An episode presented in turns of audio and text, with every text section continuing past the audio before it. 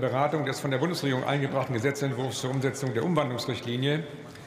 Der Rechtsausschuss hat in seiner Beschlussempfehlung auch Änderungen des Versicherungsvertragsgesetzes, des Ölschadengesetzes, der Zivilprozessordnung, des, Rechts des Rechtspflegergesetzes, der Bundesnotarordnung, des Gesetzes über das Verfahren in Familiensachen und in den Angelegenheiten der freiwilligen Gerichtsbarkeit, des Geldwäschegesetzes sowie des Bürgerlichen Gesetzbuchs mit einbezogen. Zu dem Gesetzentwurf der Bundesregierung liegt ein Entschließungsantrag der Fraktion der AfD vor. Für die Aussprache ist eine Dauer von 39 Minuten vereinbart. Ich bitte die Kolleginnen und Kollegen, den Platzwechsel zügig vorzunehmen. Das gilt insbesondere für die Fraktionen Bündnis 90 Die Grünen und die Union.